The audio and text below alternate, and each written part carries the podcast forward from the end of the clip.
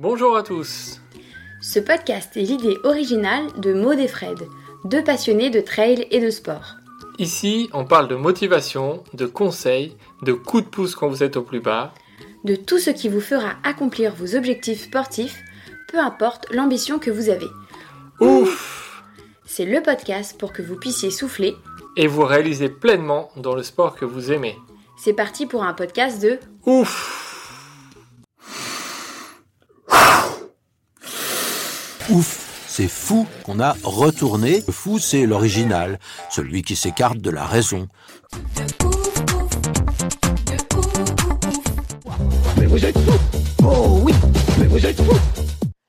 Bonjour et bienvenue dans un nouvel épisode de Ouf. Avant de vous parler de notre invité, on vous invite à aller nous mettre des petits commentaires et des petites étoiles si ce n'est pas déjà fait. Ça nous permet de rendre plus visible le podcast et d'avoir de nouveaux invités à vous faire écouter.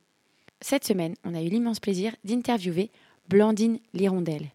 Bonjour à tous, bonjour Maud, oui effectivement, vous allez le voir, Blandine Lirondelle ne court pas depuis très longtemps. On va revenir avec elle sur, euh, sur ses débuts, qui vont peut-être vous surprendre d'ailleurs, et aussi sur son parcours hein, qui l'a mené euh, jusqu'à, jusqu'au titre de championne du monde, notamment de trail, entre autres. Donc vous allez en apprendre beaucoup sur elle, sur son activité. On vous laisse écouter, en tout cas nous on a pris beaucoup de plaisir. Donc on vous souhaite une bonne écoute à tous. Bonjour Blandine. Bonjour. Merci d'être avec nous aujourd'hui. Euh, on est ravis de t'avoir dans notre podcast. Euh, est-ce que pour commencer, tu peux nous dire qui est Blandine Lirondelle? Ah, grande question.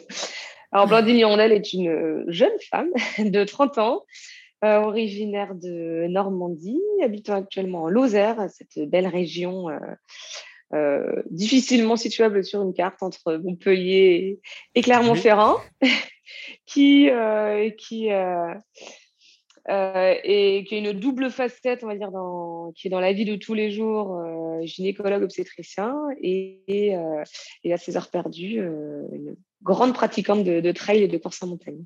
D'accord. Top. Bon, un bon petit résumé pour, pour commencer. Euh, tu as commencé le, le trail à seulement 25 ans. Euh, comment t'en es venu euh, au trail?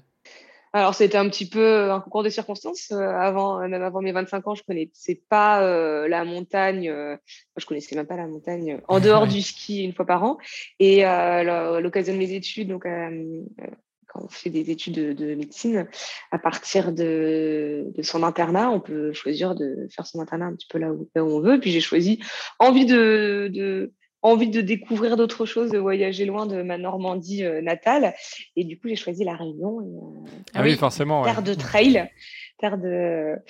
Donc j'ai découvert euh, déjà ce que c'était ce mot, ce sport que je ne connaissais pas, et en fait euh, bah, j'ai rapidement euh, pris vraiment plaisir à, pratiquer. Ça a été au début, on va dire des, randonnées pour découvrir tous les cirques, pour découvrir tous les sentiers de, la Réunion, et puis de fil en aiguille, j'ai eu envie de, mettre un peu le côté sportif là-dedans. Donc j'ai commencé à courir et à faire du trail et et j'ai vite pris goût à participer à des à la compétition, à des trails et, euh, et c'est vrai qu'en quelques mois euh, euh, ben, j'ai- découvert et j'ai été assez euh, addict venu assez vite. ouais. à ce sport. Et tu disais avant, en fait, tu faisais pas vraiment de sport ou tu as quand même été active, euh, je sais pas, à un moment plus, plus jeune, avant tes 25 ans? Oui, alors je ne faisais pas du tout de sport à haut niveau, j'étais pas du Mhm. tout euh, euh, reconnue là-dedans. Par contre, je, je- oui, je pense que j'avais un tempérament quand même assez actif. J'ai toujours pratiqué un peu de sport, alors euh, pour mon bien-être physique et mental, pour moi aussi pour me maintenir en forme. Après, bon, c'était des footings. je me rappelle pendant mes études de, de médecine, bah, surtout la dernière année là où où, où il fallait vraiment euh, euh, bosser à fond je, je m'accordais quand même un footing, euh, enfin deux footings par semaine. Mhm. Voilà, ça restait, euh, ça restait, euh, ça restait une heure de sport tous les deux trois jours. Et euh, quand j'étais jeune, je pratiquais de la danse et de la et de la gymnastique. Mais bon, Mhm. voilà, c'était c'était juste euh, voilà l'activité extrascolaire euh, pour euh, comme Pour comme, sortir comme un beaucoup peu. Ouais, voilà, ça, pour sortir un peu. Mais je m'étais jamais euh, démarquée. Et même, c'est vrai, je, je, je, réfléchissais un peu et j'avais même pratiqué un an d'athlétisme euh, au lycée à 18 ans. Euh, j'avais même, même, fait des crosses, mais alors jamais je m'étais démarquée en fait. Hein. Je, je suis amis sortie du lot, je sais pas. Je... bon, à cette époque-là, euh, je faisais j'avais pas vraiment un cadre de vie euh, idéal. Je faisais beaucoup la fête, etc. Donc, j'avais pas pu vraiment mettre euh, potentialiser peut-être voilà toutes les chances de mon côté. euh, bon, cela dit, quand j'ai commencé le trail non plus, mais euh, bon, voilà, je, je sais pas d'où ça vient. C'est ces qualités que j'ai réussi à, à, à, montrer en trail, mais en tout cas, je n'avais pas, pas réussi à, à en faire profit quand j'étais jeune.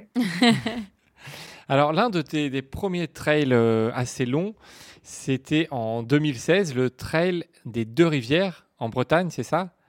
Euh, un, 60 km que tu termines en 8 heures, euh, en 8 heures, un peu plus de 8 heures, à la troisième place chez les femmes. Est-ce que ça, c'était vraiment ta première course ou il y a eu des petites courses avant? Ah non, si je te fais la première course, c'était pas en Bretagne, hein, c'était à La Réunion.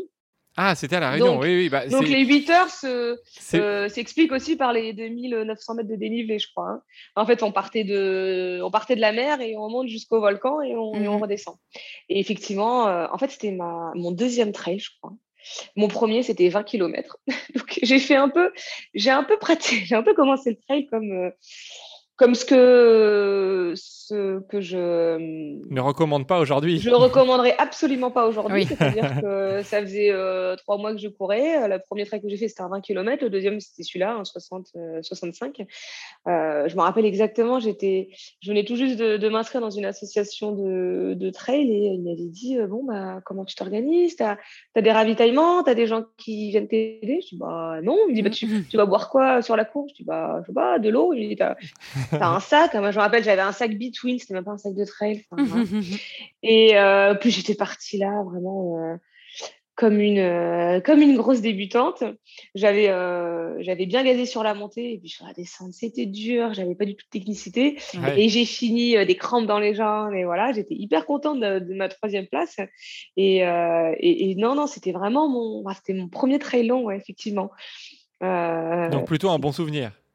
Ouais, bon souvenir. Je, euh, ça se terminait par. Euh, bon, C'était une montée, une descente, mais ça se terminait par 10 km de plat dans la ravine, en plein cagnard. Et, et, ah, ça, là, dur, ouais. et là, typiquement, à, à, chaque fois, je demandais aux gens quand est-ce que ça se finit. Et les gens me disaient Ah, oh, c'est plus très loin, dans un kilomètre. Et le kilomètre mmh plus loin, ah, c'est plus très loin. et c'était c'était très dur. Et euh, je me rappelle, je crois que je devais être deuxième et je m'étais fait doubler dans les derniers kilomètres. Mais, mais, mais non, un très bon souvenir. Euh, très bon souvenir. C'est vrai que même là, à l'heure actuelle, je partirais pas comme ça sur un 65 km avec si peu d'expérience. bon, je sais pas, euh, bah, quand, j'avais débuté à 25 ans, peut-être que je posais pas, de... me posais pas de questions. Non, ah, non, Tu y allais et puis, euh, et puis bon, au final, c'est très bien passé. Hein. voilà. Bon, après, après, faire, après avoir fait un, un, 60 km, tu te lances sur le trail du Bourbon. donc, c'est 110 km et 6700 mètres de dénivelé positif à La Réunion, toujours. Euh, ouais, pour une première année, tu t'as bien donné quoi. Quand, en, en, trail, tu t'es dit allez, je, je, suis à la Réunion, j'en profite. Oui, alors encore une fois, ne prenez pas exemple sur moi. C'est tout à fait, euh, alors c'est tout à fait euh, pas du tout intelligent de ma part de, de, de me mettre comme ça. Donc là, je crois que ça faisait six mois que je courais. Je me suis mis sur un 110 km. Alors encore une fois, je me posais pas de questions. Euh, j'ai fait l'erreur que je pense beaucoup de fond. Heureusement, euh, je me suis pas blessée ou, ou voilà, j'ai pas eu de conséquences de, de est grave. Bon, je me suis mis, j'ai mis pas mal de temps à m'en remettre parce que j'avais des tendinites dans les deux pieds. Euh, mais là encore, une bonne expérience. Vraiment, je suis contente de l'avoir fini. Alors mon temps n'était pas du tout extraordinaire. Cela dit, pour moi, terminer un 110 km, euh, surtout à La Réunion. Celui-là est, terrible, ouais. Voilà, donc moi, c'était vraiment juste de le terminer, rien que de le terminer. J'en suis hyper, j'en étais hyper, euh, hyper, hyper, euh, fière. mais, mais oui, oui, c'était Là, je... Même là, encore, après cinq ans, euh, après cinq ans de trail et euh, en ayant une petite expérience du trail, euh, encore une fois, m'aligner sur un 100 km, j'aurais peur. Donc, c'est vrai, mais comment j'ai fait C'était l'insouciance, en fait. Tu savais pas ce que c'était. Tu savais pas ce que c'était. Voilà. Et bon, maintenant, c'est vrai que j'ai d'autres objectifs. Hein. Avant, l'objectif, c'était de finir. Hein. Le, de finir dans la barrière horaire. Là, c'est vrai que si je m'aligne sur une course, maintenant, l'objectif, ce serait d'être d'être devant, devant, devant. Donc c'est vrai que c'est pas non plus la même, euh, la même gestion de course et le même entraînement. Et du coup, donc depuis, euh, depuis 5 ans, c'est le Trail du Bourbon, c'est vraiment ce que tu as fait de plus long. Euh, Est-ce que, est que à ce moment-là, quand tu le termines et les semaines après, est-ce que tu te dis c'était trop, euh, j'ai été un petit peu dégoûté par cette longue distance, même si tu dis que tu as pris un peu de plaisir et, c'est pour ça qu'aujourd'hui, tu, tu n'as pas refait de course aussi longue. Euh, comment tu expliques ça, en fait, d'être passé à 110 et de ne pas avoir. Euh, parce que ceux qui font 110, il y en a beaucoup qui veulent toujours essayer d'aller un peu plus loin. Mais non, toi, tu t'es recentré vraiment sur des courses un peu plus courtes. Oui, j'ai eu du mal les 110 quand même, parce que je me revois, euh, je me revois au bout de 24 heures de course. en fait, je crois que les, les 5 derniers kilomètres, j'ai dû les faire en 4 mmh heures. je, me, je me suis endormie deux fois sur le chemin le dernier ravitaillement là, au Colorado, alors qu'il n'y avait plus que de la descente. Euh, je suis arrivée en pleurs, donc j'en avais marre. Le médecin euh, m'a dit non, non, mais vous restez, vous dormez, euh, vous repartez pas maintenant. Alors je pense que j'ai dû rester une heure au ravito, alors que alors qu'il restait 5 km de descente, même pas. Alors, la, la, fin était dure mentalement et physiquement. Euh, pourquoi j'ai pas repris après? Mais je pense que c'est pas forcément. Euh, je pense que c'était encore une fois un concours de circonstances. C'est qu'après, je suis partie euh, à Mayotte à cause de mes, enfin à cause, grâce à mes études aussi. Hein. Et puis du coup, j'ai, je pense que les études ont fait que j'ai pas vraiment pu reprendre. cela dit, j'ai quand même fait après un peu de longue distance, mais c'est surtout après quand j'ai quand j'ai un peu débuté le haut niveau où là, bon, peut-être que vous y, vous y, mmh reviendrez, mais quand j'ai commencé à rencontrer Philippe Propage et voilà, on m'a dit oh là là là, mais on, on repart sur des vraies bases et, et, on y va vraiment progressivement, quoi, étape par étape. Mais après, ouais, 110 km, c'était long, non Je crois pas. Après, j'ai quand même fait des 70, 80 mais km. Mais ouais, t'es pas allé euh, au-delà de, des 110. Non. Alors, euh, euh, je dis ça, mais j'en ai préparé un. Ah. J'ai préparé un. C'était la Pika Pika. Mhm. Ah oui. Je sais pas si vous connaissez cette oui, course 100 extrêmement km difficile. 10 000 voilà, des plus. Ouais. Que j'ai fait, euh, alors je ne sais plus quelle année, mais c'était une année où ça a été neutralisé euh, à mi-parcours euh, parce qu'il y a eu des orages et les conditions météorologiques étaient affreuses. Donc non, non, je me suis ralignée quand même sur un, bêtement sur un, sur un 100 km. Ah oui, c'est marrant parce qu'en fait, quand on connaît Blandine, les rondelles d'aujourd'hui, qui, qui courent vite, euh, on n'imagine pas en fait que tu t'étais inscrite à des courses comme ça. je pense qu'il y a beaucoup de gens qui vont découvrir. Et oui, même moi là, qui, sans vous cacher, j'ai pour euh, ambition de, rallonger les distances l'année prochaine. Euh, mhm. J'en ai même peur. Je me demande est-ce que je serais capable de courir aussi vite. Mais c'est bien que vous mettiez une petite piqûre de rappel en me disant et, tu l'as déjà fait. J'ai une petite notion des longues distances. Donc c'est vrai que même moi j'en ai oublié que j'en avais que je connais quand même cette distance et que j'avais fait. Encore une fois, c'était pas du tout euh, les mêmes objectifs. Euh, c'était mmh voilà, c'était finir. À pied. Euh, enfin, c'est finir en enfin même si c'était pour marcher ou voilà ou randonner, c'était voilà être, partir sur une aventure. se poser la question du temps que ça me prendra, mais voilà, avoir passé les tracés, ouais, pour moi c'est une aventure, c'est plein de, tu passes par des émotions, des voilà, tu peux, c'est complètement différent d'un marathon, d'un maratrail. Euh, là, effectivement, si je pars sur du 80, 100 km, c'est quand même quelque chose. J'espère quand même que sur un 80 km, euh, euh, je, je, je, courrai euh, quand même euh, majorité du, la, majeure partie du temps et, et, j'appréhende différemment, c'est vrai quand même sur, sur, les longues distances là. Mmh. Ouais. D'accord. Alors après, en 2018, tu fais six courses et tu gagnes six fois.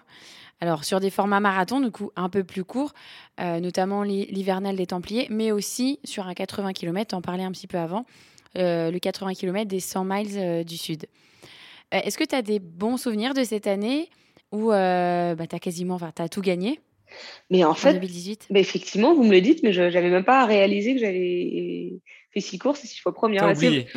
oublié ou ça m'a pas je pense qu'à l'époque, vraiment, hein, euh, on croit ou on ne croit pas, mais alors c'était, j'avais absolument aucune, euh, j'avais pas du tout l'intention de prendre un dossard pour gagner ou pour, pour gagner, ou pour la pour la compétition ou pour être sur les devants. Moi, c'était vraiment en 2018, c'était en plein en plus dans dans mes études, dans mon internat. C'était vraiment prendre euh, faire un.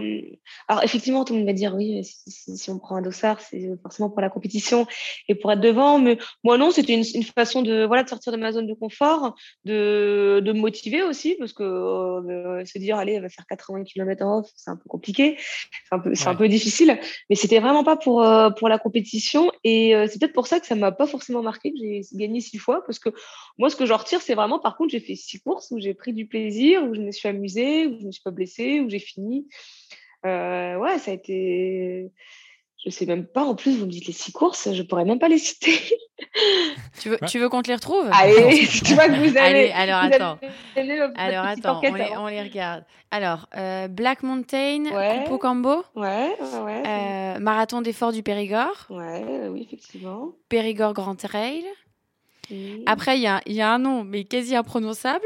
Bastan Darak. Ah ouais, c'est ça. Ah, ça, c'est parce que j'ai commencé un peu à, à, aller vers le, Pays Basque, parce que j'ai fait un stage. Ouais, c'est ça. D'accord. Et puis après, du coup, les deux, deux dont on a parlé, euh, le 80 km des 100 miles du Sud et l'hivernal des Templiers. La version 35. Eh ben oui, ça fait bien 6. Effectivement, et puis c'est vrai que maintenant je, que vous me dites, effectivement, je les ai toutes, euh, toutes renforcées. Ça va? Ouais. oui, en fait, tu n'étais vraiment pas dans l'objectif euh, compétition, performance. Non, alors après, effectivement, c'est toujours agréable. Et voilà, je ne vais, pas, je vais pas dire, ouais, je suis première, super, je m'en fiche. Non. J'étais toujours très fière et de moi d'être première, mais c'est vrai que ce n'était pas l'objectif chez cette course pour la gagner. Euh, et puis même pendant la course, je me disais pas, j'avais pas tellement du tout d'objectif de course. Puis moi, à cette époque-là, euh, je m'entraînais pas. Enfin, je m'entraînais pas. Je faisais des courses. Enfin, je, je, je, faisais des sorties. Voilà, des sorties pour le plaisir. Mais alors, euh, les, les, séances de côte, de fractionner, de machin, je, je connaissais même pas ce. Je pensais même pas qu'on pouvait faire ça pour essayer de, de s'améliorer. Donc même, j'avais pas d'entraînement pour viser des, des, places. Donc c'était une, une bonne année, sans pression, sans rien. Justement, euh, tu parles d'entraînement. Quand est-ce qu'est arrivé euh, Philippe Propage euh, dans, ta vie, Et, et, à devenir ton entraîneur et du coup à structurer un peu plus l'entraînement? Eh ben, C'était en mars 2019 au Ventoux.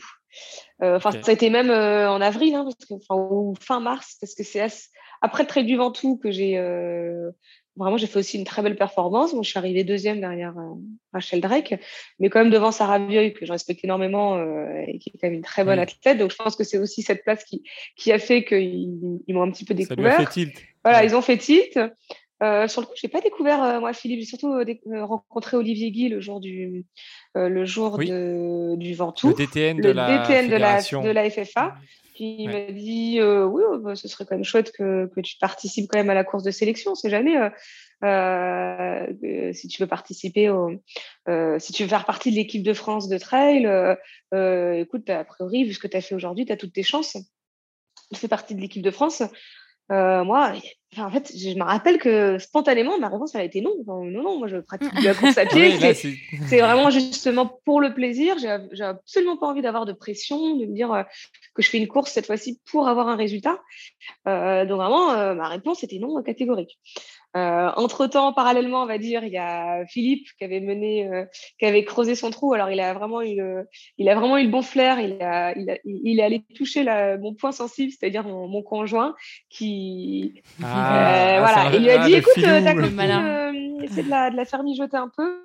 Et puis bon, bah mon, mon copain, donc Mathieu, est très, voilà, c'est un grand sportif. C'est le là, enfin, voilà, il m'a vraiment suivi, il m'a vraiment motivé. C'est vraiment lui qui a été derrière moi euh, tout le temps. Et euh, il est, voilà, si j'en suis arrivée là aussi, c'est euh, enfin, vraiment, vraiment grâce à lui aussi. Et, et lui, effectivement, ils ont échangé leur, leur téléphone. Et bon, c'est vrai qu'il m'a un petit peu aussi mené dans ce sens-là. Et puis, et puis j'ai mis, on va dire, deux semaines à, réfléchir un peu, à mijoter. Puis du coup, bah, Philippe a eu mon numéro de téléphone, m'a appelé, euh, m'a dit bah, écoute, euh, je pense que tu as vraiment les capacités, tout ça. Et euh, je lui ai dit bon, allez.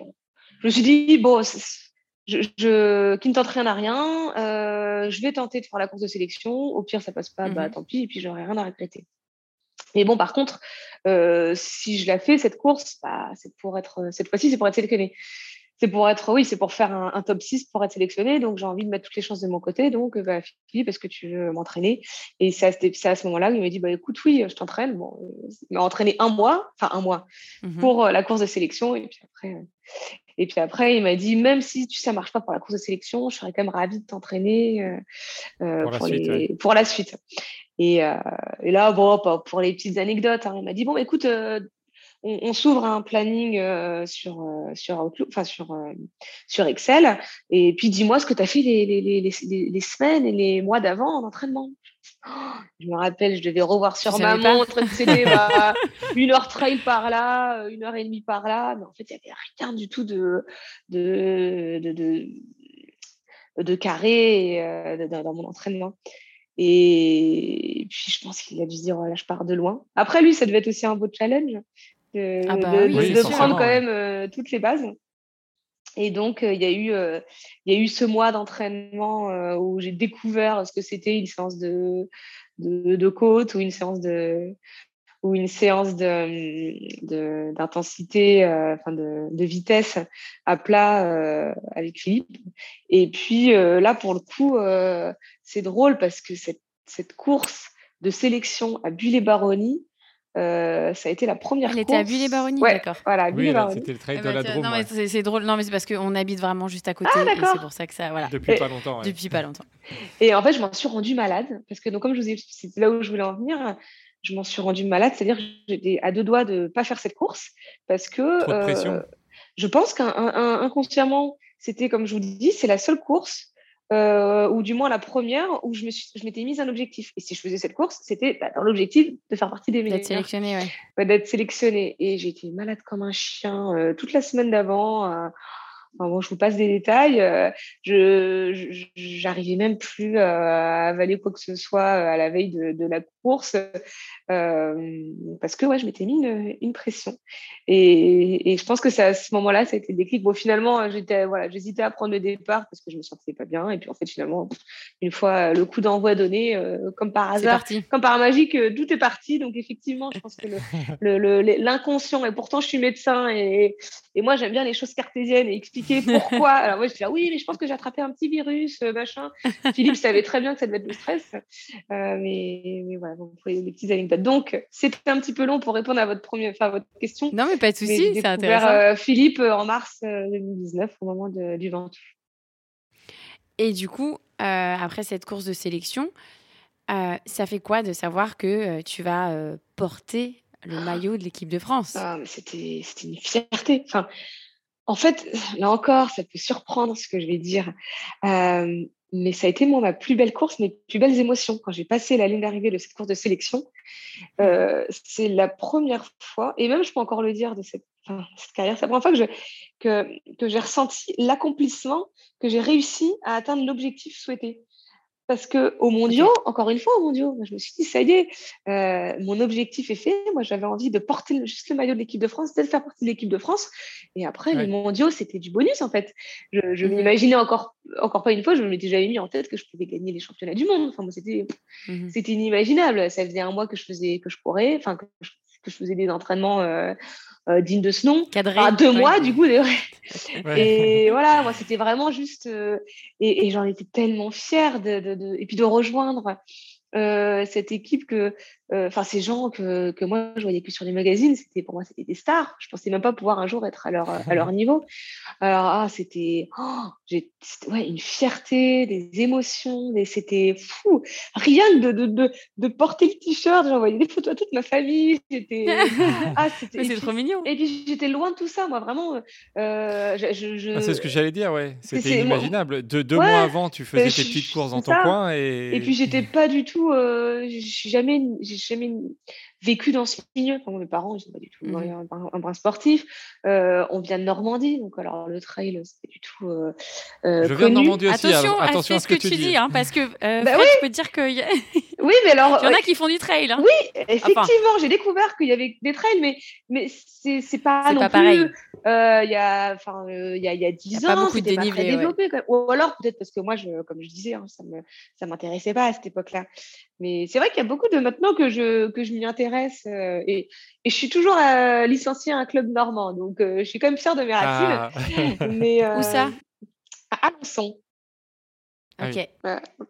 Et donc, et donc ouais, voilà, c'était oh, faire partie de l'équipe de France, ouais. Alors, quand tu quand, quand es, quand es sélectionné, quand tu vas pour courir euh, ces championnats du monde, tu es dans quel état d'esprit? Tu en, as, tu en as un petit peu parlé, mais euh, à ce moment-là, du coup, tu as, moins de pression? Toi, c'est juste euh, participer ou est-ce que tu... En fait, je pense que... Ah non, moi, c'était juste participer. Alors, bien sûr, je voulais donner le meilleur de moi-même. Hein. Et je savais que cette course, il fallait vraiment que je, voilà, que je sois au meilleur de ma forme et, et donner le meilleur de moi-même. Mais alors, je pense que c'est ce qui a fait euh, c'est ce qui a fait que j'étais forte aussi euh, sur cette course, c'est qu'alors j'avais aucune pression. Mais alors, oh, mmh euh, mais moins que la course de sélection à Bill et Barogne. Et, et, du coup, bon, je suis partie. Des fois, ça aide aussi de voilà de pas avoir de pas avoir tout cette. Et, puis on m'attendait. Hein. Et puis on m'attendait pas aussi. Donc j'ai pas été entre guillemets victime favorite, des médias, favorite de, de, la les gens comme comme parce que là, bon, bah, j'avoue qu'à l'heure actuelle, ben, dès que je fais une course, euh, je suis attendue, euh, je suis dans les favoris mmh et ça met un petit, un petit stress quand même. Euh, là, je ne sais même pas si on m'avait cité, enfin, si on avait dû me citer dans les favoris, mais bon, bah, je n'étais pas du tout dans les, dans les, dans les plus grandes favorites.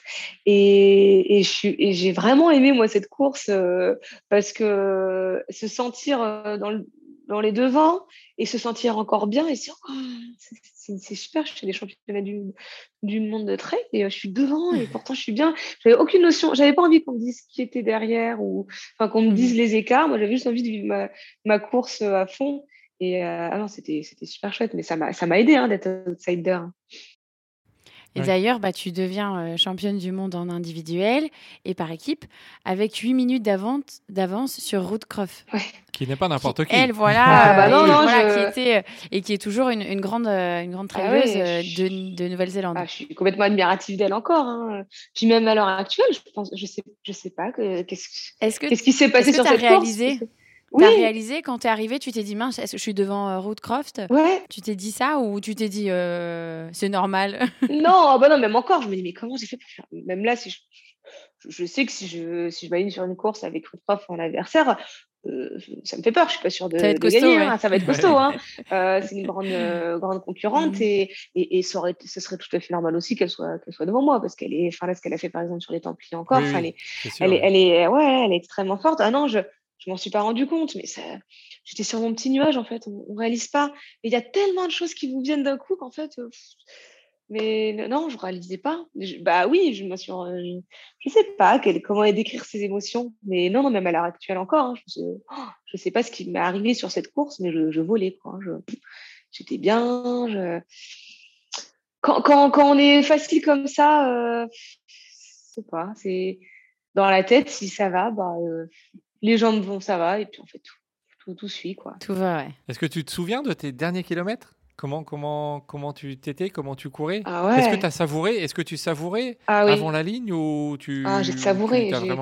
J'ai savouré. Je me suis dit, ça y est, quoi, je vais être championne du monde. Alors, c'est vrai que pendant la course, on a du mal à, se dire ça. On calme-toi, il reste encore des kilomètres, tout peut arriver. Mmh une, chute ou euh, comme j'avais pas notion des écarts. Bon, j'avais une petite idée parce que au tout début de, du, euh, de la des enfin de la course, euh, à chaque ravito, bah, Philippe et Olivier et puis ceux qui me ravitaillaient me disaient ah t'as une minute d'avance, t'as deux minutes d'avance, t'as trois minutes d'avance. Au bout d'un moment, personne ne me disait rien. Alors je me ah. À mon avis, c'est que je, je, dois continuer à garder, avoir, à avoir un peu d'avance et ils veulent pas que je me repose sur mes lauriers. Si c'est au dernier, vraiment pas longtemps avant la fin, j'ai croisé le, donc le copain de Clémentine Geoffrey qui m'a dit Écoute, mmh Blandine, t'es large pour avoir le titre individuel, mais attention, par équipe, euh, faut pas relâcher parce que ça va se jouer à quelques secondes. Et en fait, c'est là où je me suis dit, ouais, j'ai envie aussi du titre par équipe parce que à la base, c'est pour ça que je me battais. Et donc, mmh effectivement, j'ai vraiment tout donné quand même relâché. Enfin, je me suis pas du tout relâchée finalement. J'ai quand même euh, essayé de, de, tout donner jusqu'au jusqu'au dernier mètre pour avoir le titre aussi par, euh, par équipe. Et je suis contente parce qu'effectivement, ça se fait jouer à quelques secondes. Alors, je dis pas que c'est moi qui les accélérations parce qu'on a toutes, euh, je pense, toute cette, cette réflexion à, à, pas lâcher. Mmh Mais ouais, je me revois avec le, drapeau de l'équipe de, de, de, France sur, euh, sur les derniers mètres. c'est incroyable, quoi, ces, ces, ces émotions. Mmh. Et la, et la Marseillaise alors? Oh, la Marseillaise avec. Euh, oh, ça, donne les, ça donne des larmes aux yeux. Parce qu'on voit, on voit ça, enfin, beaucoup, euh, la plupart des gens voient ça que à la télé. Hein. C'est compliqué à imaginer ah. d'être acteur d'une Marseillaise, c'est doit être quelque chose. Ah, c'est ouais, c'est quelque chose. Et puis, et puis je l'ai entendu deux fois, donc une fois toute seule sur ma marche, et puis une fois avec, avec mes copines, enfin, avec l'équipe, avec mon mmh coach. C'est plein d'émotions, ouais, ça donne les larmes aux yeux. Complètement, ouais. Ça, En tout cas, on, sent, l'émotion ouais, tu as. Euh, oui, c'est pour ça je dis, que as ressenti. Je dis ça. Je dis que c'était vraiment complètement différent. Effectivement, c'est pas un rêve qui s'est réalisé parce que je n'y ai même pas rêvé. Donc, mmh. ça peut choquer, euh, mais, mais voilà, vous, ressentez quand même euh, que je que je m'en fiche pas de ce titre. Non, mais c'est pas un rêve qui s'est réalisé, c'est pas un objectif validé parce que ça n'a jamais été un objectif, ça n'a jamais été un rêve. Mais alors, c'est différent, mais alors c'est encore des, des émotions complètement différentes, mais que je ne regrette pas du tout d'avoir vécu.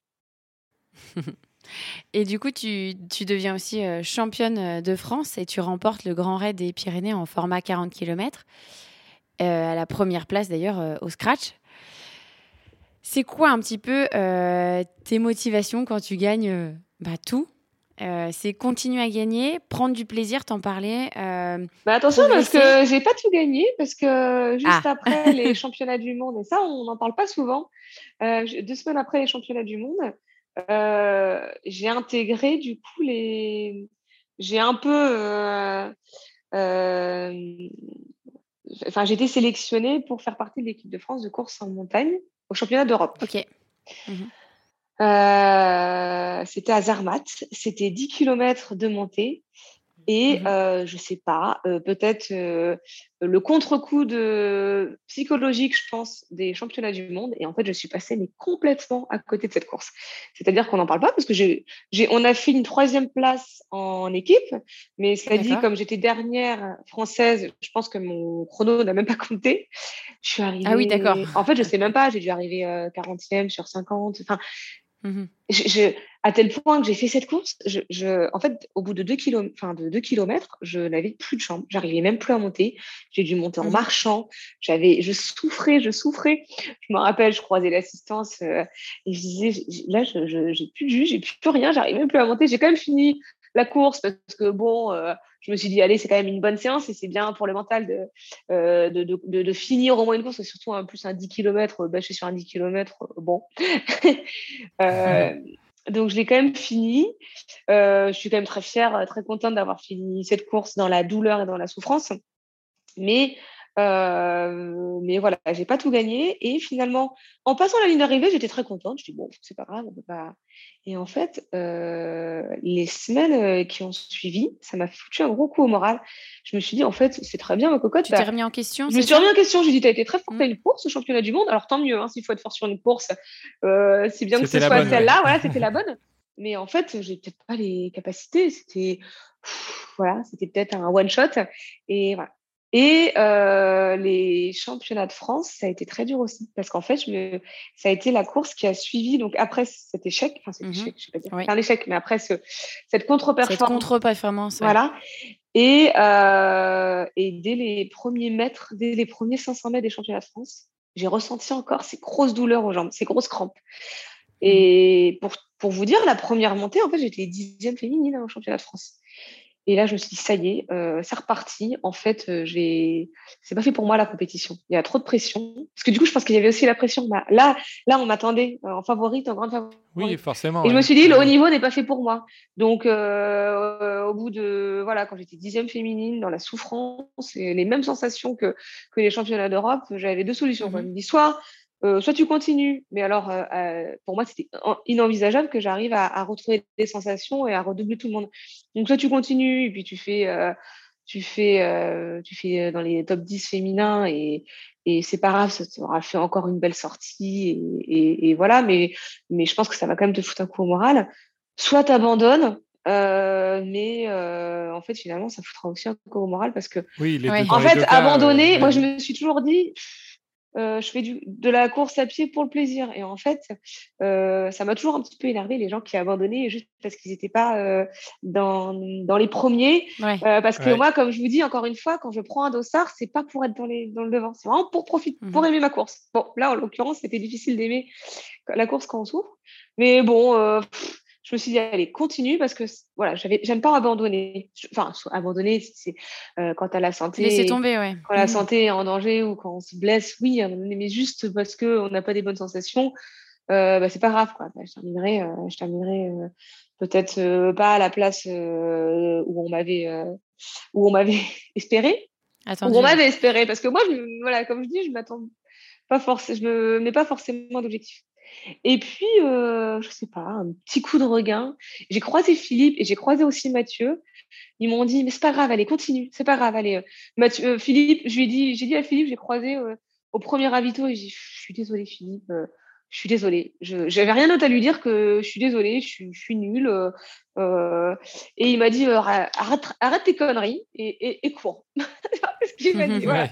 Les mots du coach, arrête tes conneries et continue à courir. Et, et puis, je me suis dit, bon, allez. Et puis, en fait, de fil en début, j'ai retrouvé des sensations. J'ai commencé à doubler des filles. Et puis, euh, je me suis dit, oh, finalement, ça, ça revient bien. Et en fait, je me suis dit, bon, ça s'est revenu d'un coup et j'ai réussi à, à accélérer, à, redoubler. Et finalement, quand même, ça a été vraiment difficile parce que je suis vraiment allée la chercher jusqu'au bout de, au bout de mes tripes. Et, euh, et donc, Christelle De Waal, qui était deuxième, euh, ben, finalement, je l'ai redoublée, mais dans, dans les trois derniers kilomètres. À tel point que je me suis dit, c'est pas cool quand même. Moi, j'aimerais pas quand même qu'on me double alors qu'elle était en tête. euh, parce que j'ai aussi beaucoup de, j'ai aussi beaucoup d'admiration envers Christelle De Waal, hein, qui, qui est une grande athlète. Et, et, et je crois que j'ai jamais terminé aussi mal physiquement une course.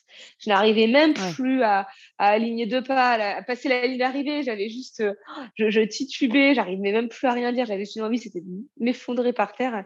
Donc non, euh, euh, c'était pas si facile que ça d'assumer son rang euh, après les après les mondiaux. Ça a été dur, du coup. Ça a de- été dur de- et c'est une course qui m'a vraiment, vraiment vraiment j'ai eu du mal à m'en remettre. Même si c'était entre guillemets que 25 km, mentalement, physiquement, j'ai vraiment eu du mal à m'en remettre.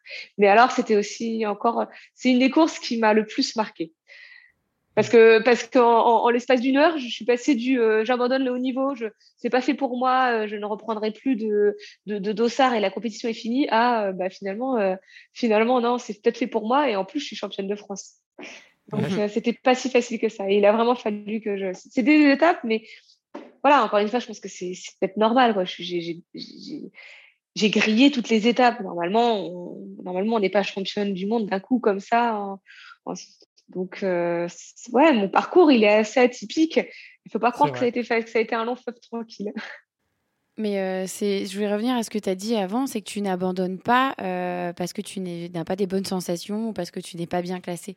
C'est rare parce que euh, il y a beaucoup d'élites, des personnes qui font du haut niveau, hommes et femmes, qui abandonnent euh, quand euh, bah, ils n'ont pas la bonne position à un moment et qui qui vont pas chercher euh, loin. Toi, tu as quand même resté et au final, tu vois que ça t'arrive à performer. C'est quand même c'est quand même remarquable par rapport à, d'autres personnes qui pourraient mettre le clignotant en se disant bon bah j'arrête parce que euh, j'y arrive pas et je le sens pas aujourd'hui.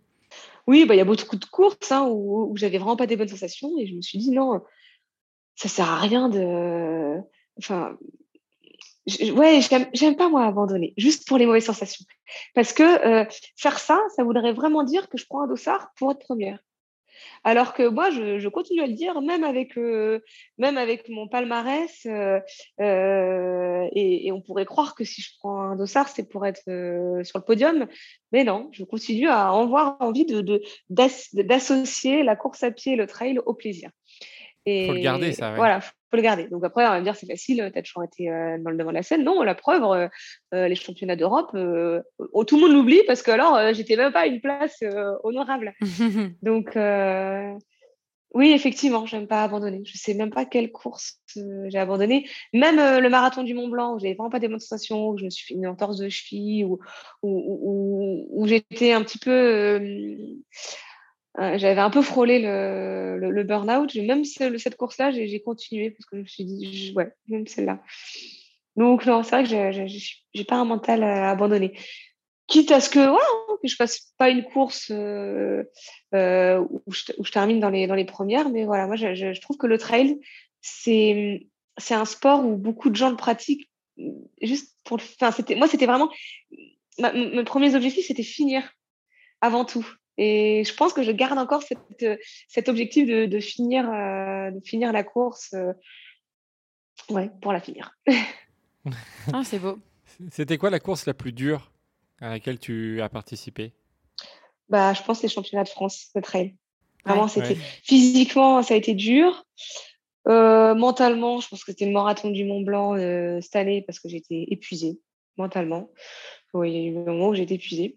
Mais physiquement, euh, je pense que c'était les championnats de France de, trail. Comme je, je pense que je vous ai expliqué un petit peu. On a compris pourquoi. Et fou, c'était dur.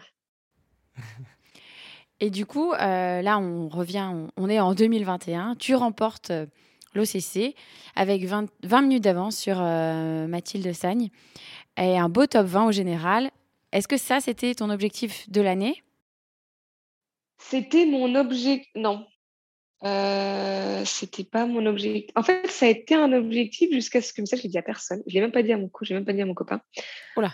Euh... Grosse exclu. Ah ah. Grosse exclu. Non, je l'ai dit, je l'ai dit après.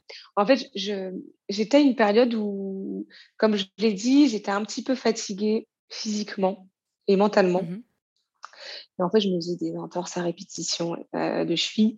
Et en fait, la semaine qui précédait l'OCC, en fait, ça a été, ça a été un objectif jusqu'à ce que, ce que, ce que je me fasse une entorse de cheville la semaine d'avant l'OCC. Et en fait, je me suis dit bon, je le dis à personne parce que je sais très bien comment aurait réagi mon copain. Il aurait été tellement déçu pour moi que en fait, ça m'aurait fait un coup et ce, et voilà, Philippe m'aurait peut-être démotivé, quoi. Je sais très bien ce que m'aurait dit Philippe. Il m'aurait dit c'est complètement débile de courir 55 km avec une entorse de chie. Donc j'ai dit à mhm. personne et je me suis dit je vais commencer la course. Si ça passe, ça va. Et puis si ça va pas, bah tant pis. Si j'ai trop mal, je mettrai le clignot. Donc en fait, ça n'a pas été. On pourrait croire que c'était un objectif parce que hum, parce qu'effectivement avant cette cheville, euh, je l'avais annoncé comme étant un objectif. Je me suis mhm. fait cette cheville, donc en fait tout le monde pensait que c'était un objectif parce que du coup je voulais pas, comme personne n'était au courant, euh, euh, sur les réseaux, je l'ai annoncé que c'était un objectif, mais moi vraiment dans ma tête je me suis dit bon, tout le monde peut croire que c'est mon objectif de la saison. Cela dit, moi là, si, la cheville passe, ça va. C'est dommage hein, parce que je me sentais en forme. Euh, d'ailleurs, ça, d'ailleurs, ça l'a effectivement. Hein, mais ça, je l'ai prouvé que j'étais en forme. j'ai retrouvé la forme. mais quand j'ai pris le dossard, c'était Ouais, je voulais vraiment finir sans me blesser. Ah Et puis finalement, ben, ben non, c'est passé. Elle, elle, est partie pendant la course. Elle est partie même deux fois, mais, mais pas partie. Voilà, ça devait être une petite entorse légère, euh, pas de là à m'arrêter. Donc, euh, donc euh, non, je suis très contente. ça l'a fait. voilà, ça l'a fait. Et comme je disais, c'était une période où j'étais un petit peu euh, pas plus trop sûre de, de, moi. Ouais, je, me suis beaucoup remise en question. Et entre Sierzinal, où j'ai fait euh, pareil un sub 3 heures qui n'était pas du tout espéré, et l'OCC, où j'ai fait une très belle première place euh, euh avec 20 minutes d'avance sur Mathilde, pareil, que je, qui pour moi était une grande athlète aussi. ça m'a vraiment, ces deux courses-là, ça a été le déclic et, mmh et je pense que voilà, ça m'a redonné beaucoup d'espoir et, et, je pense que c'est aussi pour ça que la fin de la saison aussi a été, a été belle.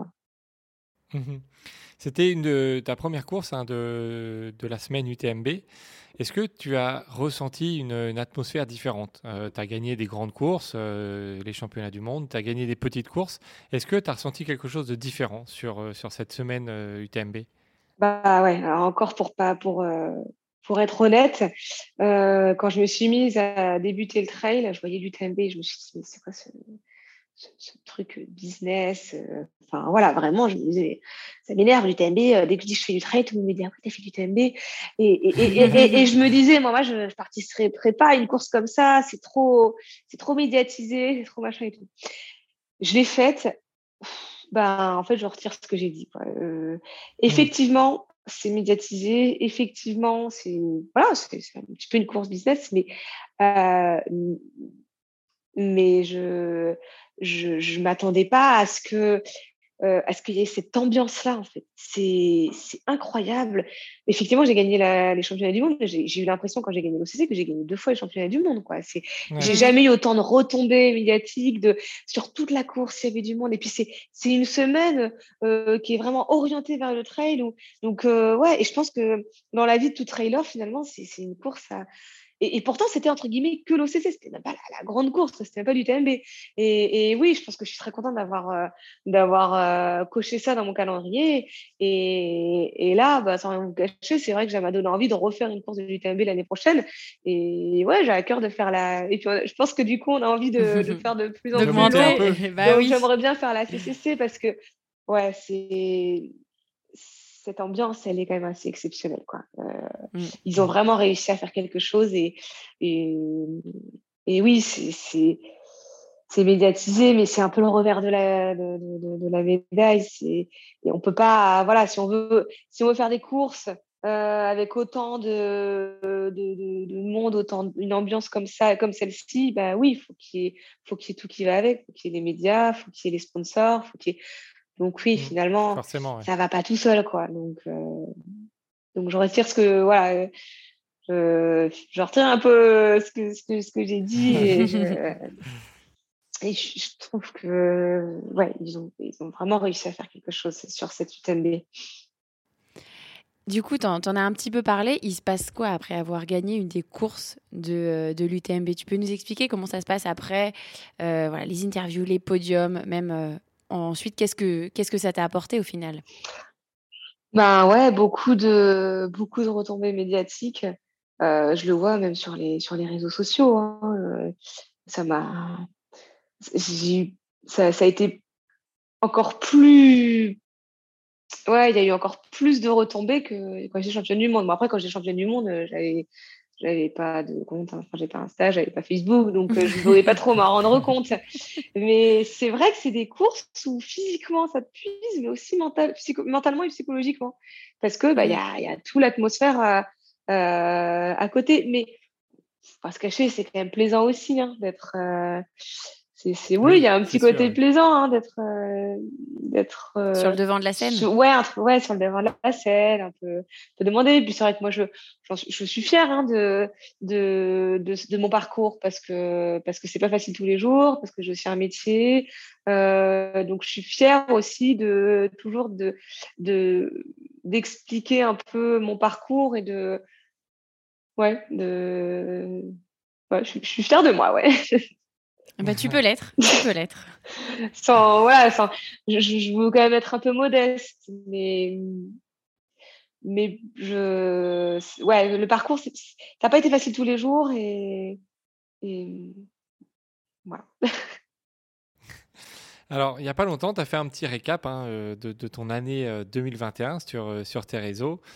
Donc, thèse de médecine validée en janvier, PAX en mai plusieurs victoires marquantes, on vient, on vient, on vient d'en parler. Euh, comment tu arrives à jongler entre ta vie perso, ta vie pro euh, et euh, le trail? Ouais, et puis d'ailleurs, j'avais pas assez de place, mais je voulais noter aussi l'adoption d'un petit chien. D'un toutou? Oui. C'est vrai, c'est vrai, ah. c'est vrai, c'est vrai. Non, alors. oui, il, était là à ton arrivée. Ouais.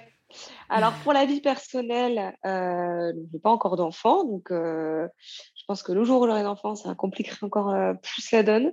Euh, J'en reste avec euh, déjà avec mon, mon, conjoint Mathieu, qui euh, est là à m'encourager à 100%, à être derrière moi à 100%, et euh, par chance aussi, parce que c'est grâce à ça qu'on s'est rencontrés, mais c'est aussi un sportif. Donc, on partage beaucoup de sorties ensemble, beaucoup de sorties vélo, mmh beaucoup de sorties trail, et on prend beaucoup de plaisir.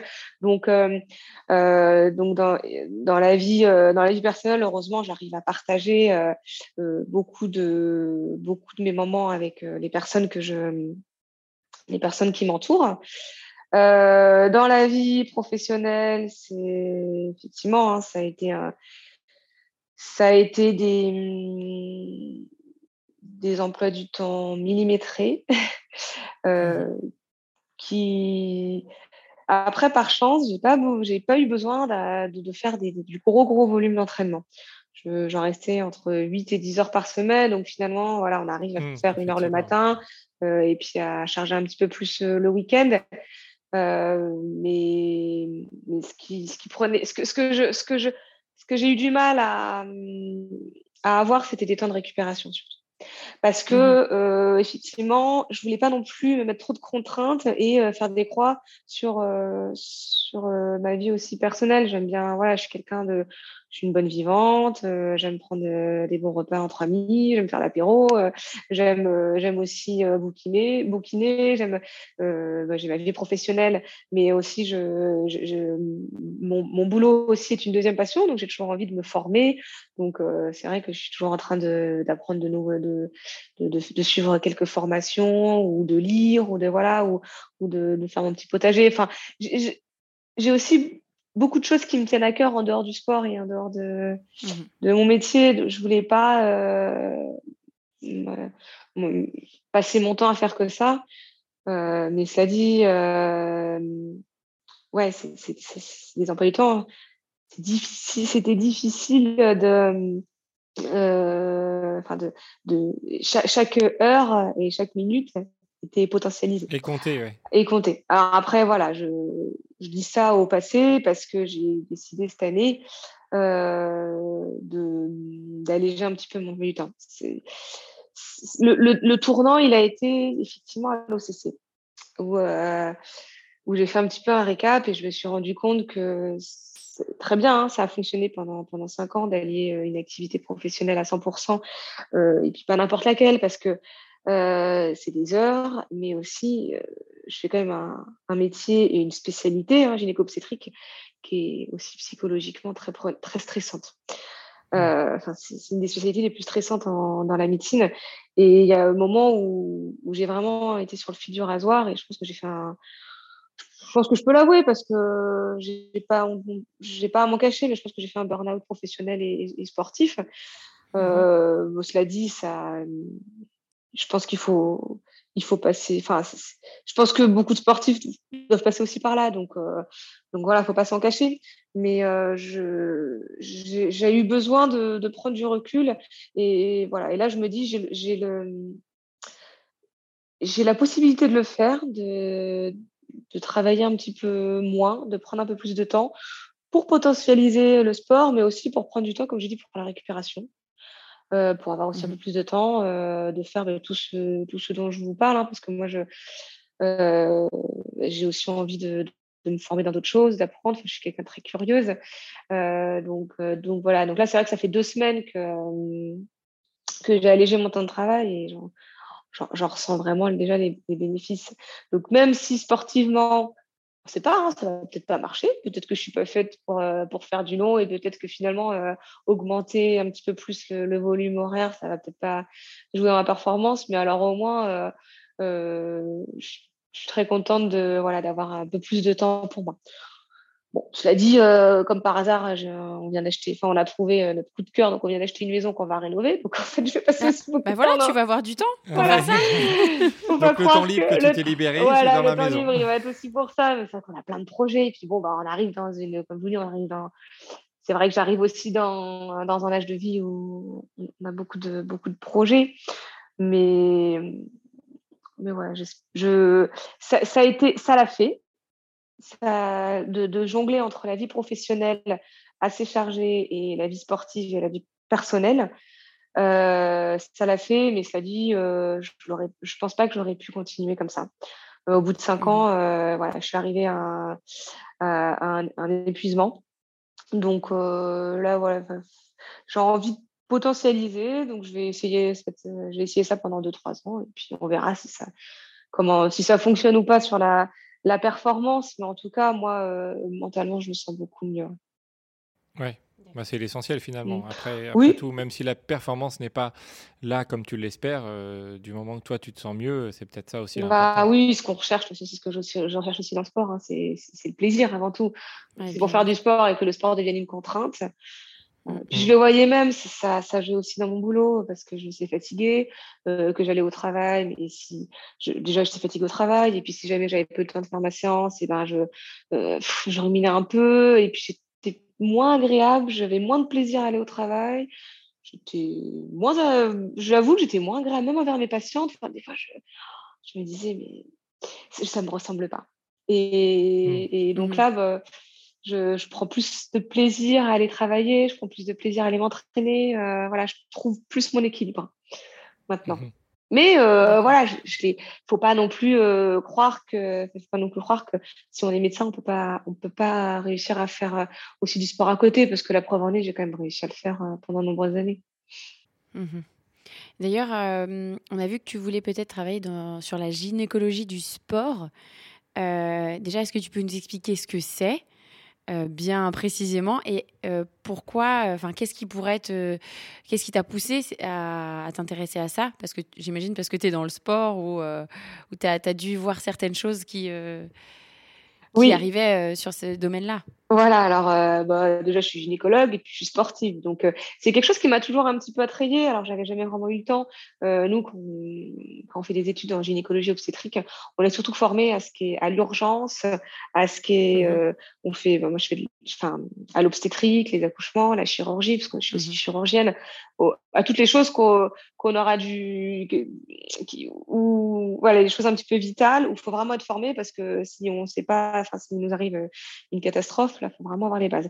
Et toutes ces choses un peu plus médicales, euh, on n'est pas trop formé parce que bah, on va se former sur le tas. C'est moins grave hein, si jamais euh, mmh si jamais on se retrouve devant une patiente euh, euh, qu'il arrive des problèmes hormonaux, bah, au pire on dit bon bah, écoutez, je vous prescris ça et puis on se revoit dans un mois et entre temps j'aurai le temps de réviser entre guillemets.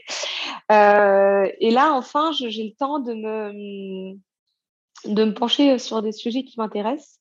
Et donc, bah, bah, bien sûr, effectivement, je suis gynécologue et sportive, donc pourquoi pas s'intéresser à la gynécologie du sport. Alors, mmh. qu'est-ce que c'est Finalement, quand c'est hyper, hyper vaste? Donc déjà, mmh. déjà, il y a le côté gynécologique.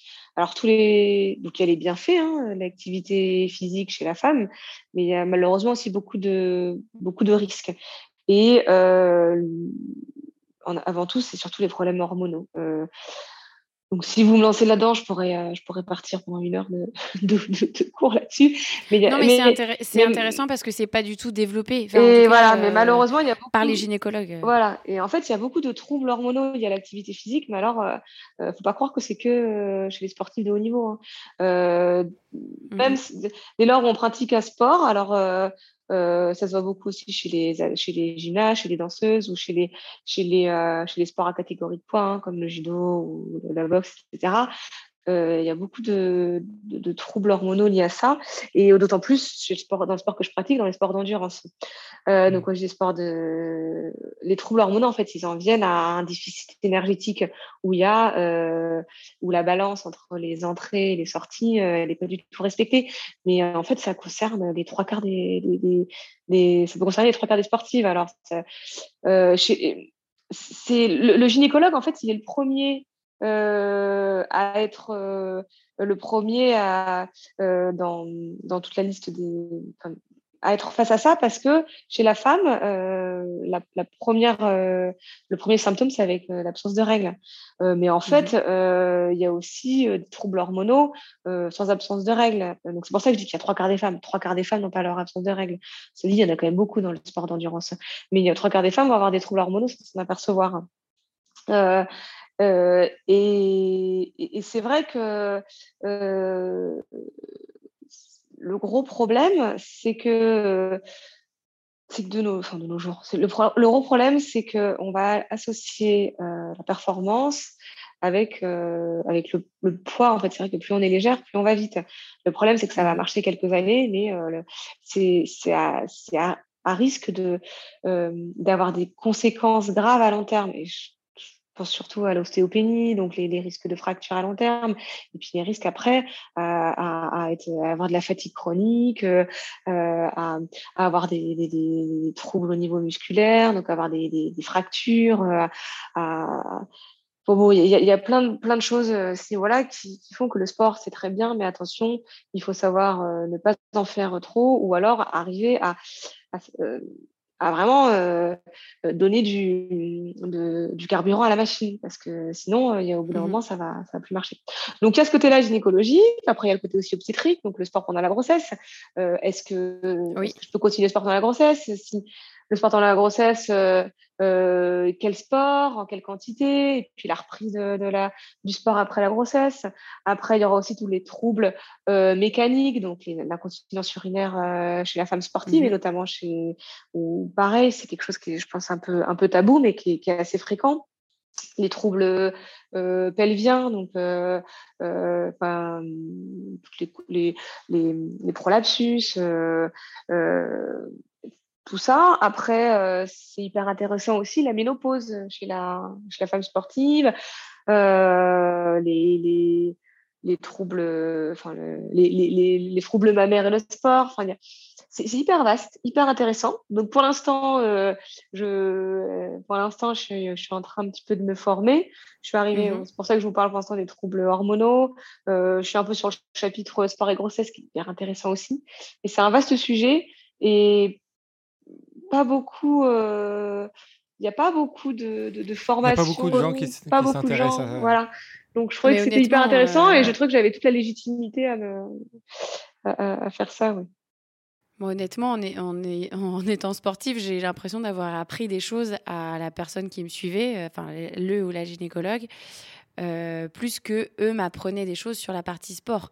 Et oui. Euh, donc c'est ultra intéressant que bah, qui je savais même pas qu'il y avait vraiment une, spécificité là-dessus. Donc euh, je pense plus il y a de personnes qui sont formées, mieux ça sera pour pour les sportives. Et oui, en fait moi, mon parcours de gynécologue me permet de, de mieux comprendre pourquoi mais on on pas de formation là-dessus, de ce que j'ai vous expliqué. Mmh. on n'est pas du tout formé à, à tout ça dans notre, euh, dans notre parcours de, de, gynécologue. Donc, euh, je peux comprendre que oui, la plupart des gynécologues ne sont pas trop au courant là-dessus. Après, on, euh, on a quand même le raisonnement qui fait qu'on comprend le pourquoi du comment. Et mmh c'est vrai que c'est quand, même, quand même plus simple. Mais moi, mon côté sportif, c'est fait que du coup, je, je m'y intéresse. Et euh, ouais, j'aimerais bien. Alors après, on va voir où est-ce que ça va me mener. Mais mais là, d'ailleurs, j'ai pris contact avec une gynécologue du sport euh, qui travaille à l'INSEP, le docteur Maître, et elle va mmh gentiment euh, m'accueillir sur des consultations en janvier là, à l'INSEP. Donc là, ouais, je suis contente de, Ah, ça va être intéressant. Ouais, ça va être intéressant, encore une fois. Ok.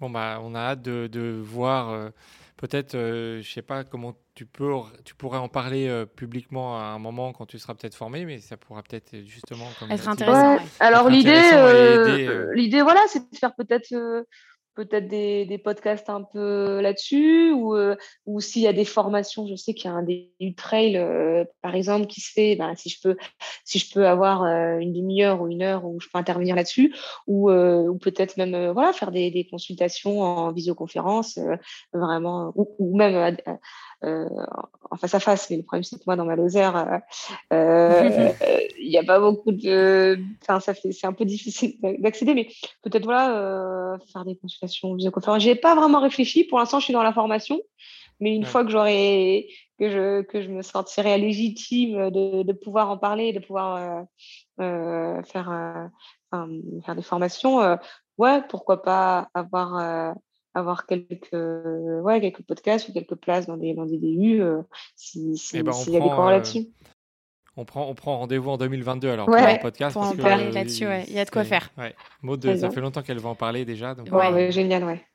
Et surtout quand il y a des, des médecins comme toi qui, qui s'y intéressent, c'est euh, intéressant. Ouais. super.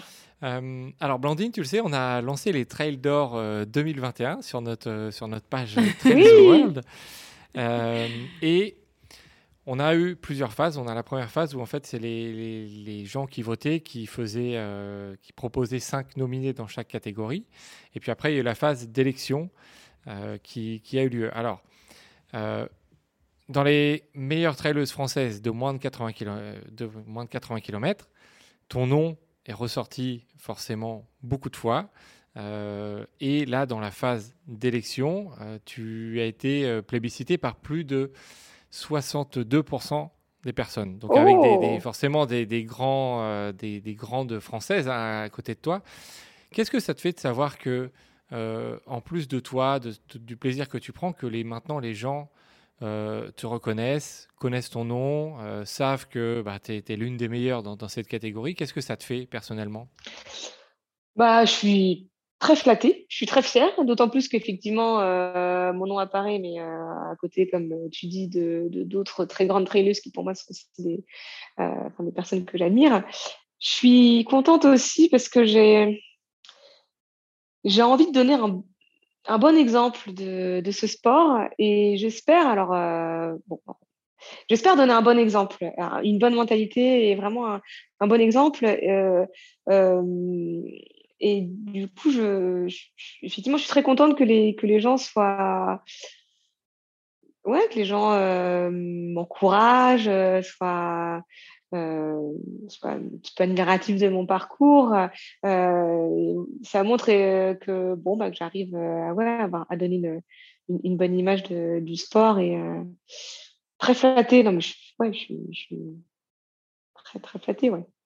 Un peu gênée même. ça se sent, ça se sent. Euh, mais est-ce que toi, alors tu en as parlé un petit peu euh, avant, tu as des personnes que tu admires, est-ce que tu as un ou une idole que tu admires, secrètement ou pas, euh, en trail ou dans la vie en général, qui, qui t'inspire? Comme toi, tu pourrais inspirer des personnes qui, euh, voilà, qui, te, qui te reconnaissent aujourd'hui dans le trail. En trail, moi, il y a une personne qui, qui, oh, que j'admire, c'est Maud Matisse, qui est, Mhm. pour moi, c'est quelqu'un que, voilà, qui, qui serait une des plus grandes traileuses. Je, jamais je pense que j'arriverai à, à arriver à son, à son niveau. Et pour autant, euh, quand on parle avec elle, elle est hyper simple. Euh, ce que j'aime, c'est qu'elle est très équilibrée aussi. Moi, j'aime bien les gens, voilà, qui, qui ont la vie, qui sont, qui sont la vie sportive, mais aussi qui sont équilibrés, qui ont quand même une vie euh, personnelle euh, bien épanouie, euh, enfin, qui sont bien épanouis dans leur Ouais. vie personnelle aussi à côté. Et elle, euh, effectivement, elle a pas non plus un gros volume d'entraînement, donc là, je me, je me, je me- ça m'a rassurée quand j'ai vu que même une Maud Matisse que 10-12 heures d'entraînement par semaine. Et euh, elle, elle met vraiment sa vie per- personnelle euh, aux avant-postes. Elle a deux enfants, c'est voilà, la perle de ses yeux, enfin, c'est la prunelle de ses yeux. Donc, euh, elle, fait vraiment, euh, elle a vraiment un très bon équilibre. Je trouve vraiment que c'est quelqu'un vraiment d'équilibré. Puis après, euh, ouais, dans la vie euh, d'à côté, dans la vie autre que sportif, pour moi, il y a deux personnes qui m'inspirent. Dire c'est, déjà mon coach, hein, Philippe Propage, et puis ben, la personne avec qui je partage ma vie, hein, mon, conjoint Mathieu, qui, je, je, je- jamais j'en serais arrivée là s'il n'avait pas été là euh, à mes côtés. Et, et d'une part parce qu'il me comprend, mais aussi c'est lui qui me pousse en fait euh, à chaque fois. Moi, j'ai vraiment un tempérament où je suis pas sûre de moi. J'ose jamais euh, prendre des courses au départ. D'ailleurs, même euh, là où tu as commencé le Ventoux, c'est lui qui m'a dit bon, écoute, tu veux pas faire le Ventoux? C'est une course où il y a où il y a du niveau. Ça permettrait de voir de voir peut-être que on sait jamais. Peut-être que tu ferais. euh, je pense que dans sa tête, il savait, il connaissait un petit peu mes qualités Ouais, il savait un peu au fond de lui que je pouvais faire quelque chose de bien. Il avait peut-être euh, voilà, envie de, de, de, de, de m'emmener là-dedans parce que euh, voilà, voir, voir où est-ce que je pouvais. euh, euh, voir où est-ce que je pouvais euh, jusqu'où je pouvais aller et, euh, et ouais je, je le remercie et même là c'est encore c'est mon plus grand fan lui Bel hommage. Ouais. Euh, alors maintenant, on va passer à des questions qu'on pose à tous nos invités. Voilà, pour terminer. Euh, Est-ce que tu as un objet fétiche que tu prends avec toi dans toutes tes courses ou pas? non euh, j'ai pas d'objet fétiche par contre j'ai toujours quelque chose que j'ai avec moi euh, c'est c'est du papier toilette voilà on sait jamais ce qui peut arriver Ah, C'est dit, important. ça sert, c'est important. Et puis c'est- ça sert aussi pour se, pour se moucher. euh. Ouais, j'ai toujours un petit bout de papier, euh, on sait jamais, ça peut servir pour plein de choses. Vraiment, le, le petit, euh, Pragmatique, t'as raison. le, le- le- le petit objet qui sert tout le temps. Si tu devais rencontrer Blandine Lirondelle, qu'est-ce que tu lui dirais? Je lui dirais, mais, est-ce que tu peux m'expliquer? Moi, j'aimerais bien qu'elle m'explique comment tu as fait pour en arriver en, si peu de temps à être une des meilleures françaises, voire même mondiales en trail, alors que tu n'as jamais été à haut niveau quand tu étais jeune et que tu sors de nulle part? Parce que moi, je vraiment, je comprends pas. Normalement, moi qui suis, enfin, ouais, suis cartésienne, comme je disais, qui aime bien l'explication à tout. Là, je, voilà, Là, tu l'as pas l'explication. Je n'ai pas l'explication. Quand on voit quelqu'un qui est, qui est, quand même à haut niveau dans n'importe quel sport, même si il, il performe, il, se découvre dans un sport, souvent, il vient quand même du haut niveau dans un autre sport, ou au moins il mmh était sportif euh, avant. Il n'était pas à, à s'enquiller euh, des litres de rhum et à faire la fête jusqu'à 9h du matin, euh, jusqu'à là, j'ai 25 ans. Donc, voilà ce que je lui demanderais. ok. Qu'est-ce que tu Quel est son secret Quel est son secret Et c'est quoi, du coup, ton secret? Ah bah justement, euh... tu sais pas. Elle ne sait pas. Ah non, elle ne sait pas. C'est pour ça que j'aimerais bien lui demander. Qu'est-ce que tu réponds à tous les gens qui disent que tu es une ouf? Je leur dirais non, je suis pas une ouf. Je, je, me considère comme vraiment comme quelqu'un de lambda euh, et pas mmh. comme une ouf. Mais bon, encore une fois, c'est c'est ma modestie et peut-être un petit brin de euh, d'estime de, soi un peu, enfin, de pas trop de confiance en soi qui, dit ça. Ouais, j'ai une petite estime de moi qui, qui n'est peut-être pas égale à ce que, ce que je suis, mais je dirais que non, je suis pas ouf. Elle était comment, Blandine, à 10 ans? Ah, Blandine à 10 ans, elle était un peu peste, parce que Blandine a, dit, Blandine à 10 ans, et puis même maintenant, elle avait quatre grands frères. Ah, Blandine à 10 ans, elle devait vraiment s'imposer. S'imposer. Donc il y a peut-être ainsi ça, hein, ce caractère où il a toujours fallu que je, que, tu donnes, tu donnes. que je donne, que je donne et que je, que je me défende. Euh, donc je pense que j'ai un caractère aussi où quand je, voilà, quand je fais quelque chose, il faut que je m'y donne à fond. Enfin, j'ai toujours eu ce caractère où même à 10 ans, quand je me donne dans quelque chose, c'est à fond. Et, euh, et moi, le slogan, euh, euh, ah bah, j'ai même oublié le slogan. Je, euh, quand on ne peut, euh, quand on ne veut pas, on. Ah. Quand on ne veut pas, on peut. Quand on veut, non, quand on, veut, on, peut. Quand on veut, on peut, voilà. Oui. quand on... voilà, donc c'est ça mon slogan que j'ai oublié, parce que je viens juste de, me rendre compte que c'est peut-être ça, mais quand on veut, on peut. Et je, veux, voilà, je me donne tout le temps les moyens de, de, quelque chose. Dès que je veux quelque chose, je, je, je, me donne les moyens et voilà, souvent ça marche. Comment la famille L'Hirondelle voit la blondine d'aujourd'hui, à ton avis? Oh ils en sont fiers. Mais mes parents, pareil, ils sont tellement fiers parce qu'ils ils, m'ont jamais connue sportive en fait. C'est pas pas du tout des parents qui m'ont poussé euh, à faire du sport dès que j'étais jeune parce qu'ils avaient vu que j'avais un potentiel. Eux, de toute façon, n'importe quel sport, je je me suis jamais démarquée comme je l'expliqué au début. Parents sont, et puis toute ma famille est tellement fière parce que on n'est pas une, sport, euh, une famille de sportifs. Et ça me fait rire parce que encore mon père, euh, quand il me parle de, de, mon sport, il me dit Ah, tu fais des treks, ah, tu as gagné ce trek. Il ne comprend toujours pas que c'est trail. Donc, ça me fait rire. Ça fait rire. Ça prouve vraiment qu'on est loin de ça. Et euh, ils en sont super fiers. Et, et, mais même, même si. la première fois qu'ils m'ont vu une course, bah, c'était au championnat de France de trail long cette année à Roufac, mmh en, en septembre. Ils n'avaient jamais eu l'occasion de me voir. Et ah c'est beau de voir euh, cette, cette, fierté dans leurs yeux. Donc, non, ils sont super fiers de moi. Et ça donne vraiment. C'est ça aussi, c'est des, des, motivations supplémentaires quand on met un dossard. On peut toujours se demander, mais comment est-ce que tu trouves la motivation quand tu as autant, autant de courses euh? Bah, moi, c'est parce que je, je suis tellement contente de voir que les gens sont derrière moi et fiers de moi que j'ai envie de leur encore de leur donner ces, motivations. Ma maman, euh, euh, je sais que chaque course, elle les suit en direct. Et même si elle a prévu quelque chose, ben, tant pis, elle, elle sera à la maison de telle heure à telle heure pour suivre tout euh, en direct. Elle qui, elle qui ne regardait même pas le sport à la télé, même si c'était les Jeux Olympiques. Quoi. Mais non, si mhm. c'est sa fille, elle va regarder du début jusqu'à la fin. Bah, ça fait touchant, plaisir. Ouais, ouais c'est touchant. Même là, je suis sûre qu'elle va l'écouter, votre podcast. ah bah, on, euh, bah, alors, on, la salue. On salue ta maman. voilà. Euh, c'est quoi, du coup, tes prochaines aventures euh, et tes objectifs en 2022 Alors, comme je l'ai annoncé, bien euh, découvrir le long. En fait, vous m'avez un peu trompé, euh, vous m'avez un peu remis une piqûre de rappel. apparemment, découvrir, c'est pour redécouvrir le, le long. Euh, un petit peu déçu forcément parce que je pensais que mon premier long, ce serait les mondiaux en février, mais qui ont été annulés. Mhm. Donc, donc j'aimerais quand même, du coup, bah, faire les mondiaux de long, mais en novembre. Hein. J'espère qu'ils auront lieu en, en, en Oh, j'ai l'Argentine en tête. En Thaïlande. Thaïlande, oui. Thaïlande, voilà. L'Argentine, c'était il y a en 2019.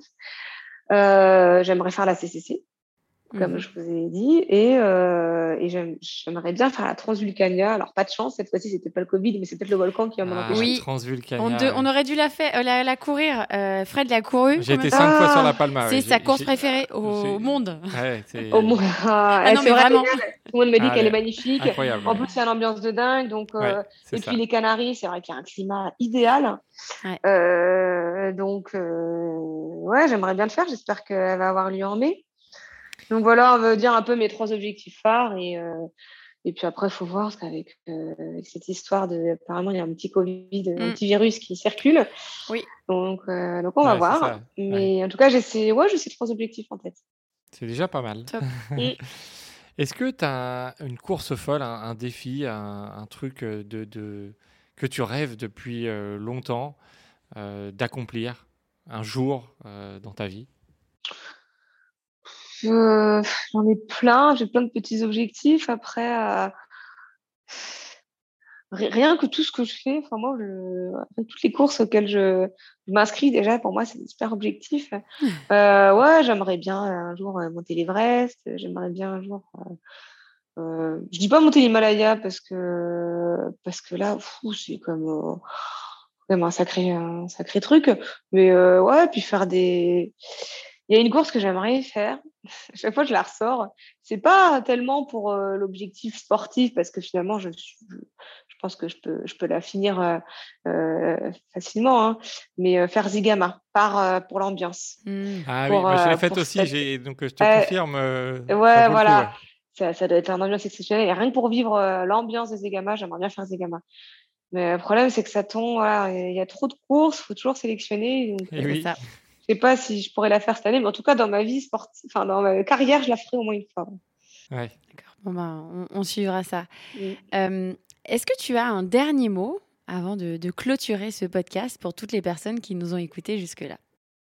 Oui, bah écoutez, euh, oui, euh, faites, euh, faites du sport, parce que le sport est l'école de la vie. Le trail, je, trouve que c'est euh, un sport avec une mentalité euh, que moi que, que j'apprécie énormément. C'est-à-dire que c'est voilà courir pour le plaisir, sans forcément euh, rechercher la performance à tout prix. Euh, mais voilà, on peut quand même avoir, même si on aime la compétition, on peut toujours trouver chaussures à son pied aussi en pratiquant de la compétition dans, dans le trail. Mais voilà, après là, c'est mon côté médecin qui va, qui va parler. C'est quand même attention. Alors, je, parle de la gynécologie du sport, mais les troubles, euh, ça se retrouve aussi chez, les hommes. Donc, le sport, c'est bien, euh, mais voilà, euh, il faut avoir les réflexes aussi qui vont avec. Je parle au niveau de l'alimentation, au niveau de, beaucoup de choses. Donc, attention, le sport, c'est bien. Faire trop de sport, parfois, ça peut avoir des, conséquences qui sont malheureusement parfois irréversibles. Donc, savoir, savoir écouter son corps aussi. Euh, écouter ce qu'il dit, s'il faut ralentir, ben, ralentir, s'il faut le nourrir plus, le nourrir plus. Euh, voilà, mais faire du sport, c'est très bien, mais savoir s'écouter aussi. Merci beaucoup, Blandine. Merci pour, euh, pour cette interview. C'était vraiment un plaisir hein, Mhm. pour nous, euh, en tout cas, Comme de, t'avoir euh, dans le podcast, comme, comme, euh, comme souvent et comme toujours avec, avec toutes nos, nos invités. Donc, merci beaucoup. Bah, merci beaucoup de m'avoir sollicité. C'était aussi un plaisir de partager avec vous. hein. J'avais, j'avais vu beaucoup de vos podcasts. et ben, voilà, pouvoir vous voir en direct, c'est aussi un honneur. Ouais. Bah, merci. Et euh, ben, on espère que cet épisode vous a plu et n'hésitez pas à, à nous faire des petits retours et on vous dit à très bientôt pour un nouvel épisode. Merci à tous d'avoir écouté cet épisode.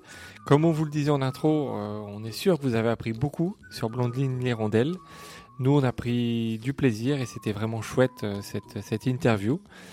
Si vous aimez ce qu'on fait, n'hésitez pas, on vous propose une newsletter qu'on vous envoie toutes les deux semaines sur Ouf. Pour ça, vous pouvez vous inscrire en allant directement sur le site ouf avec 3f.fr et on va vous envoyer voilà, des petits tips pour euh, faire des petites aventures, de vous donner des petites infos.